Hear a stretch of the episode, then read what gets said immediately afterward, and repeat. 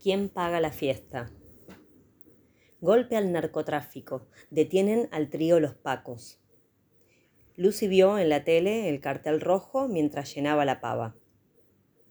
Ahí los tenés a estos tres giles. Le dije que la cortara, que los quince no eran tan importantes. La pava estaba cargada y se dio cuenta porque rebalsó.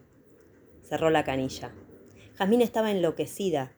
Le había dicho de alquilar el salón del club y hacer algo lindo desde el mediodía hasta la tardecita, con tiempo, un sábado, cosa de tener el domingo para reponerse.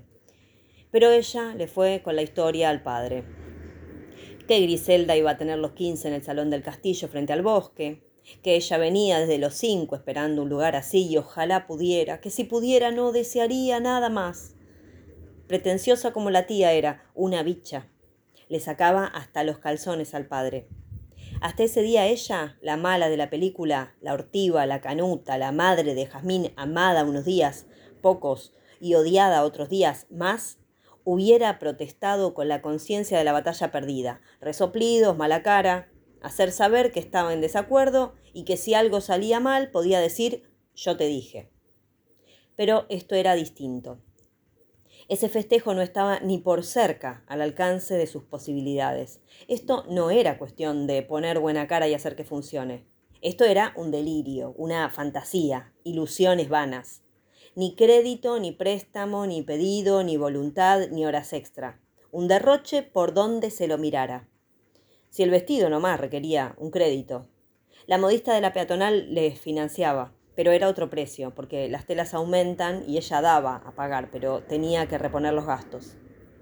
Vos siempre igual, Lucy, le había dicho el marido. Y Jazmín, que una vez que le dijeron que sí, salió desbocada como galgo tras el conejo, como aguas en alud, patineta embajada. Que los brillos, que la mostacilla, la falda desmontable, la billú, los zapatos forrados, las zapatillas, el corsé, el maquillaje, las uñas, el peinado, el video, los centros de mesa, la comida, la bebida, la torta, las fotos, los invitados, el souvenir, las invitaciones. Y Lucy, que dijo que entendía que esa fiesta iba a requerir un par de zapatos nuevos y vestimenta a la altura para toda la familia. ¿Qué se iba a imaginar el padre? Buen tipo, pero de economía doméstica ni la más mínima idea. El tipo se iba a laburar temprano, el uniforme listo, lavado y planchado, y nunca había comprado ni una bolsa de jabón. Cada vez que ella intentaba hablar de plata, él ponía cara de fastidio. Mujer, tenés las dos tarjetas para toda la plata que tengo, fíjate para qué alcanza. Las dos tarjetas eran débito y crédito, pero él nunca se había interesado en cuestiones como límites disponibles, cierre o vencimiento de cuotas. Por eso la decisión impulsiva y apresurada del festejo la tuvo varias semanas rezongando. Él decía que se quedara tranquila, que algo le habían ofrecido, que lo iba a resolver, que no les iba a faltar y que esas cosas pasan una sola vez en la vida, para qué arriesgaba el pescuezo todos los días si no era para darse esos gustos. Caja chica, le había dicho. ¿Horas extra? preguntó ella. Dale, Lucy. Caja chica. No te irás a meter en quilombo, Sergio. Ay, Lucy, ¿necesitamos la guita o no la necesitamos? Necesitar no la necesitamos, Sergio.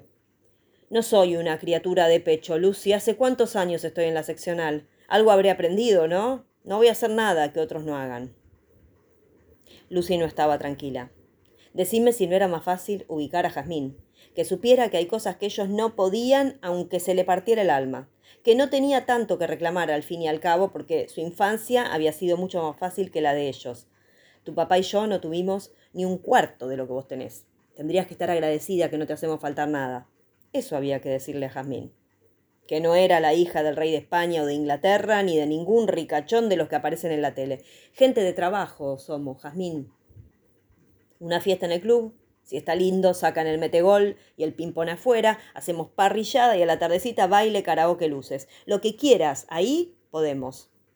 La gente que quieras puede venir. Porque poner en compromiso de ropa y regalos a las personas, nena, no va a venir nadie. Caja chica. Caja chica de venta de Paco. Qué tipo más gil, un pelotudo vencido. Eso era Sergio. Lo habían enganchado de la peor forma, con cámaras, mensajes, escuchas, la vedette de los imbéciles en la noche de estreno, pavoneándose delante del cartel luminoso. Si le faltaba hacer la transacción para el noticiero de aire del horario central, era la comidilla de los chismes de todo el barrio. Ahora todos sabían cómo se había pagado la fiesta. Ahora ella sabía cómo se había pagado la fiesta. No tenía que fingir sorpresa. Era una recién nacida y le sopapeaban las nalgas para que respire. Colgaba de las patas de la vecindad y aunque intentaba respirar, el aire no le entraba. Su marido Sergio, 17 años de servicio sin una mancha en el legajo, detenido por narco y dado de baja de las fuerzas por deshonra. Y ahora qué iba a ser ella llena de deudas y deudores y con cuatro bocas que alimentar todos los días. Cuatro, Sergio, porque vos vas a comer lo que te den allá, ni un bidón de agua iba a llevarle. Las deudas se pagan, Sergio. Ahora puedo decirte de cuántas pijas está hecha una cascada de chocolate, o cuántos guascazos cuesta el DJ de moda, el que les gusta las pibas. Cuántos orales se necesitan para pagar las deudas en las que nos metiste para que Jazmín tuviera su momento inolvidable.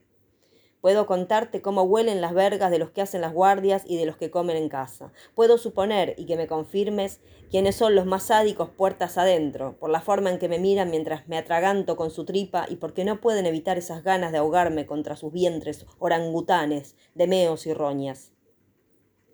Me imagino quiénes son soplones también, los botones entre botones, los que andan mirando para todos lados mientras les soplo la velita con el temor de la extorsión chillándoles en la oreja. Hay un flaquito de orejas grandes y labios gruesos que me pide que le chupe los pies mientras se soba el pito. Me da pena. Por eso lo hago, además de la guita. Parece que lo tienen de punto adentro. Está hace varios años y dice que quiere irse, pero no le dan el pase. Sin que me diga nada, sé que este es el lamebotas de los mandamases, un pichón cagón y traicionero de lo cobarde, porque ni siquiera tiene las agallas de la mala intención, que anda con las manos arañadas de darle de comer al gato chinche del superintendente él también estará pagando alguna deuda y la mayoría de las veces no acaba. Pero de acá nunca se va sin pagar, acá no se fía. Se la chupo a todo el servicio penitenciario, tan gauchito y compañero que te hace el aguante y no te deja pagando, que se la deja chupar para no dejarte de a pie ahora que se te vino la noche. Hago solamente orales, pero bien hechos y baratos. Nadie se va a casa sin una buena acabada, salvo el flaquito lamebotas. Una pasadita y hay días que hasta hacen fila. Mirá que meterte a vender, Sergio. Tanto pibe destrozado vimos. Un poco de código había que tener. ¿Y todo para qué? Ahora Jazmín dice que en sexto le gustaría ir al viaje, a Bariloche. Que se egresa una sola vez en la vida y que a ella le gustaría tanto conocer la nieve. Me dijo que me quede tranquila, que todavía falta. Que ella ya está más grande y seguro puede ayudar a juntar la plata para pagar, ahora que no estás.